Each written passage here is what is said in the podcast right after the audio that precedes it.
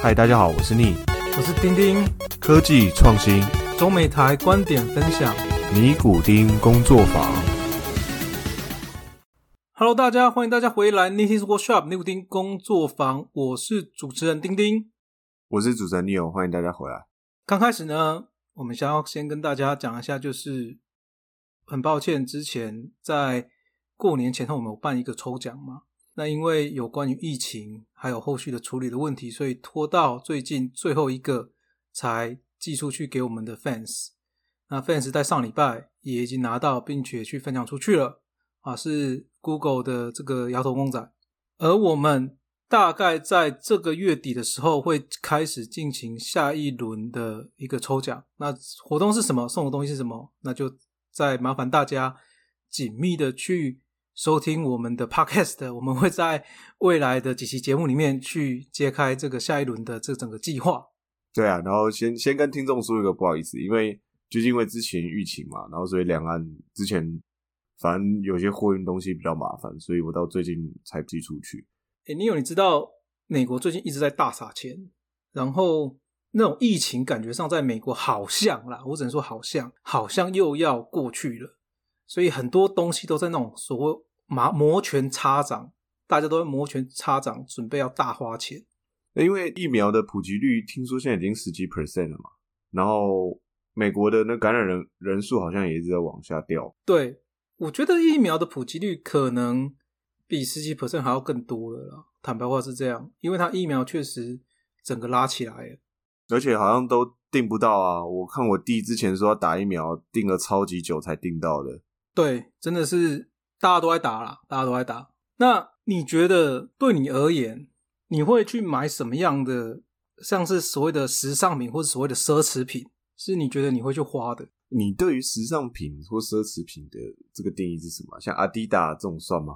我觉得阿迪达，你要看你觉得算不算呢、就是但它有的鞋子一双也很贵啊！你看那 Ultra Boost 的一双也可能要三五千块台币，对不对？好了，那个那可能也算啊，就是不同的类别嘛，对不对？那一般来讲，可能大家讲的时尚品奢侈品，可能就是说 LV 啊，对不对？哦，Gucci 啊这种对吧？对，嗯或者是雷朋可能也算，但是就看它类别，嗯，Gentle Monster 太阳眼镜嘛，对类嗯类似那种东西。你觉得？好，我们换个方式问好了，你觉得你去买这种东西的时候，你会花跟平价的产品比起来，你会愿意花几倍的价格去买这种所谓的时尚品或是奢侈品？我觉得溢价大概在五倍吧，超过五倍我可能就会觉得有点不值得了吧。OK，所以像是鞋子，可能你买平常可能买一双只是大概一两千块，但你可以接受可能例如说五千到八千之间，或者五千到一万之间。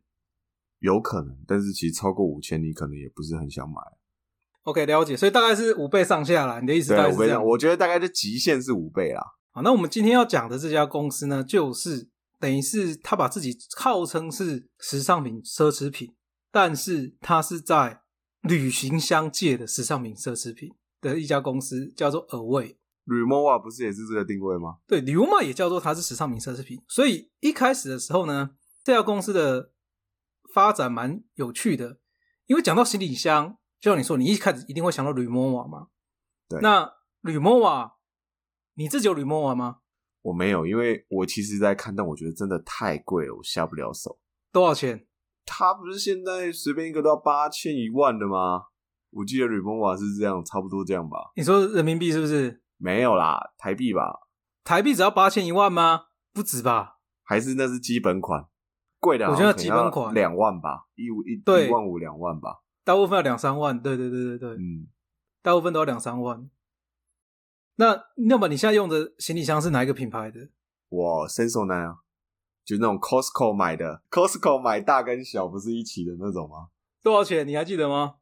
哎、那很便宜啊！我就 Sensodyne 两个几百美金吧，两三百吧，是吧 OK，记得就大嗯概一个大概是可能四五千，对，差不多吧。差不多嘛，哈，大概一个大概四五千左右。那你可以看到说这边会有一个很大的差距是，诶，你的 Remova 其实一个要到两三万，正常啦，哈。然后三手奶你可以四五千买到一个，这是一个很大的差距。所以他就在想一件事情是说，到底有没有能够创出一个产品出来，它的售价是介于这两个之间的，但是它又能够去带来这种 Remova 使用的那种感觉跟流行这样子。所以它等于说是想要做一个中阶的产品，但是它的性能跟它的可能质感又可以跟 Premium 的像 Remova 这种看齐，大概是这种感觉，对不对？没错，像这种东西就大概类似说，好，我们就讲说，你假设是 Remova 一个假设是两万五好了。那你跟他讲过吗？你大概五分之一，也就是五千块，就像你买的大概五千块是是你要的这个产品。那他就想说，哎，有没有类似九千一万的行李箱，但是它又能够带给你 Remova 的那种感受啊？所以他就基于这个想法之下去创造了这家叫做 Away 的公司。那我们来讲一下哈，Away 这家公司的创办人叫 Steve Corey，还有 Jim Rubio。那这两个位都是女生，她目前的融资进度在二零一九年的时候拿到了 D round，他到 D round 为止，他拿了一百八十一个 million，一点八亿的美金。在二零一九年刚拿到之后，它的估值是一点四个 billion，但很不幸的，因为去年整个疫情的关系，全球大爆发，旅游业变得非常的惨淡，所以一年半过后，它的估值反而缩水，剩下一个 billion。那讲坦白话，一个 billion 也不小了啦。那主要的投资人就是 Global Founders Capital。那这家公司是很有名的，为什么叫有名呢？台湾最常听到的应该就是 Trivago，因为我看台湾很多电视都是有那个 Trivago 的那个广告。好，一家德国的旅游旅游去哪里？Trivago 每天都是 Trivago，我感觉我都快被洗脑了。没错，Trivago 就是这家 Global Founders Capital 投的。好，那。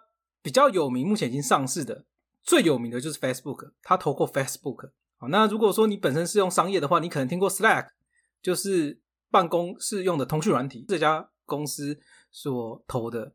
而且这家公司投 Away 已经从 A 轮一路跟投到 D 轮了，所以也就是说他对这家公司非常非常看好。那在疫情出来之前呢，也就是他刚开始的时候，他就已经使用的 Direct to Customer 的这个方式，也就是 D to C。原因是因为他觉得今天我要用有限的 budget，我只能够花，例如说啊，可能八千到一万台币，大概三百出头块美金的这个价位，要做到一个能够跟 Remova 媲美的这个产品啊，能够让你有觉得哎使用上很有感觉，我就是高大上的这种感觉，它必须要锱铢必较，它一定要做出那种流时尚感、奢侈品感，所以它采用的是。我直接卖给消费者，我直接从消费者那边听到他们想要什么东西，然后去做出来。所以这是他们一开始就定义好的这个销售策略。那传统的行李箱，他就去想说，到底传统行李箱有什么不方便的东西，他可以去把它改善，让大家觉得使用上比较好呢？他做了几个改善。第一个就是，你知道，一般传统行李箱在整个在拉抬或是移动的时候，我们通常是让它斜着走嘛，就是它的后轮。是可以三百六十度转动的，它可以跟着我去拉的时候容易行走，但是它的前轮有些时候是固定的。那这家公司做了一个动作，是它把四颗轮子都做成是三百六十度可以转动的，让你比较方便的去做处理。那第二个就是他去研究了各家的 carry on，因为每一家 carry on 也就是登机箱的大小稍微会有点不同。之后呢，他就创造了一个。能够上所有航空公司的 carry on 出来，并且它在登机箱上面直接就开了一个 USB 的接口，让你能够直接在行李箱上面插你的线，然后充你的手机或是充电其他东西，你不需要有个 power bank。对我而言，我觉得这非常方便啊，因为要么是你 power bank 要放在你的口袋里面啊，虽然说后面的 power bank 越做越小，但是你想想看，大概在这家公司成立了大概五年啊，四五年，四五年前其实 power bank 还蛮大的。然后第二个是，要么就是你必须要放在包包里面再找出来，这都很麻烦。但这家公司让你可以直接插。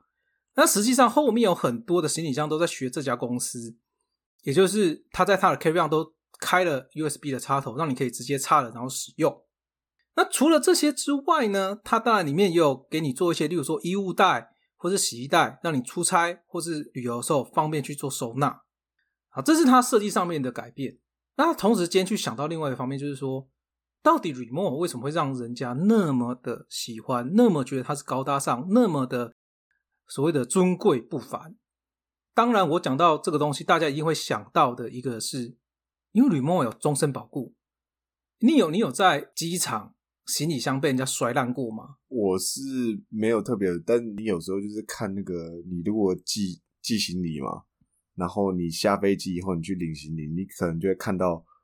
其实工作人员就对你的行李箱就是直接丢出来嘛，所以你每次去看你的行李箱上面都会有很多的刮痕，虽然不至于到就是那种摔烂地步啦，那基本上就是你的行李箱也会破破烂烂的这样。我的行李箱就被摔烂过，就被某一家一开头的公司摔烂过，然后。我那时候摔烂过之后，就直接去他的柜台，他就跟我讲说：“你这个行李箱现在价值大概一千块台币，台币而已啊。”他就随便拿一个行李箱帮我换。给你一个行李箱，不是给你现金啊？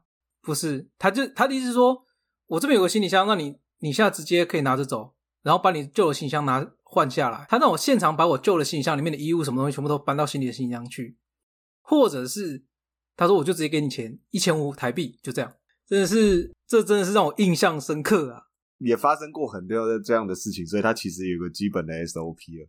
我觉得是，但是他们 SOP 真的是让我印象深刻。这是他家号称台湾服务最好的航空公司，真让我有点傻眼。大家讲到这个，大家都知道说 Remova Remova 有一个很特别的东西，就是它本身的保固是终身保固。你不管摔到再怎么烂，你只要是他原厂买的，你回去原厂他就帮你修到好，或者换一个东西给你。所以尔威这家公司整个抄袭的这个服务。并且他加了另外一个你无法想象的东西，就是所谓的一百天免费试用。你买了我的产品，一百天之内，你只要觉得不爽啊，或是用坏掉了，怎么样，你可以全额退款。哎，能做到这种不不多哎，像 Costco 应该也算吧，但 Costco 顶多什么七天还一个月吧，是不是？我觉得 Costco 现在已经渐渐很难了。哦，OK，所以其实他也在调整，对吧？对。所以他在他自己的设计跟他的服务上面用了这些之外，那他另外一个情况就是他要想要行行销自己，让他自己的品牌让别人觉得他是很雍容华贵的，所以他就开始去朝那种潮牌的方向动作。他自己有 IG，把自己的 IG 打造成类似 KOL，他目前已经有大概五十几万的追踪者了。同时间呢，他也做了很多跨界合作，像是跟 C 大战。去联名推出他的行李箱，那他跨界合作里面最有名的就是小小兵。你应该看到很多的那种网红，或者是他的一些广告上面是小小兵的行李箱。其实这一开始的这种跨界联名的厂商就是而为。再来是他甚至有自己的杂志，他自己的杂志在跟你讲想想象说啊，想想看你在这种碧海蓝天的沙滩旁边，然后你去度假，然后。提着我们的行李箱，然后喝着什么样的果汁或是什么样的调酒，对不对？然后那种悠闲的心情，去营造那种感觉。然后甚至他自己的实体店面，虽然他是 direct to customer，但是他最后还是有大概有八到十间的实体实体店面。他的实体店面里面，他有任何跟旅行有关的东西，像是你可以在里面喝咖啡、看书，甚至他有卖那种毛毯跟泳衣，他是创造出那种时尚感觉出来。这是他疫情之前的。情况，然后疫情爆发之后呢？哇，这整个完完全全就不一样了，从天堂掉到地狱一点都不为过。二零二零年疫情爆发之后，它本身的 revenue 销售额不是只有腰斩，整体的销售额是剩下了十个 percent，只剩一层，砍了九成啊！因为这个原因，他已经把他所有店面全部都关闭，并且像那些。店面里面的员工，像服侍员这样子，waiters 都已经把他全部都解雇了，而且有一些人，像是高阶员工，像店长之类的，可能开始放无薪假。他自己本部也废掉了大概十个 percent 的人。那在这种情况下呢，他在去年的时候请了 Lululemon 的前 CEO 叫 s l o t Huston 来接掌他们的 CEO，但当当然同时间他们的前 CEO 出了一点问题啦，这个我们待会会讲。结果，这位 Lululemon 的前 CEO 呢，来了大概一年，在今年二月的时候也离职了，换回到他们的口方的之一回来接 CEO。好，疫疫情发生之后的事情变得超惨，那这家公司就开始在想说，我怎么样去改变现在谷底的情况？他们想到一个方法是，虽然说大家不能够去坐飞机跨洲旅行，变得像这种 road trip 哦，比较近距离离的旅行就变得很 hot。那近距离旅行呢，你就会想要去做不同于登机箱的东西，又有类似那种旅行包。但是旅行包讲真的，已经很多人在做了，并且很多的公司都已经推出很好旅行包了。而且对于他们来讲，基本上这是有点不太一样的业务，对不对？你看，你原本是做行李箱，然后后来跑去做 pack，这个还是有点不太一样啊。对，没错。所以他们就是又在想说，到底他们要怎么去切入这个市场，或是做怎么样不同的东西？最后他们找到的答案是，去年宠物的相关的产业其实都。非常的蓬勃发展，当然大家说，因为大家都被隔离在家里呀，所以说很孤单无助啊，所以就喜欢去养宠物或是跟宠物玩啊，宠物相关的产业就变得蓬勃发展。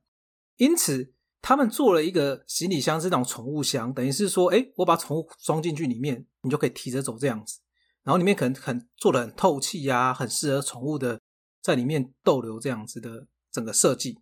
那除此之外呢，他当初在做泡沫的时候，他甚至用了一些巧思，就是。诶，他可能例如说，像在纽约的中央公园会有设立那种大型看板嘛？那在大型看板的时候呢，他在上面会喷涂类似小狗小猫喜欢的味道，让有人带宠物出来之后，这些宠物经过它就会喜欢在那边逗留，不愿意走，然后逼你去看它的广告啊，这是非常有趣的事情哈。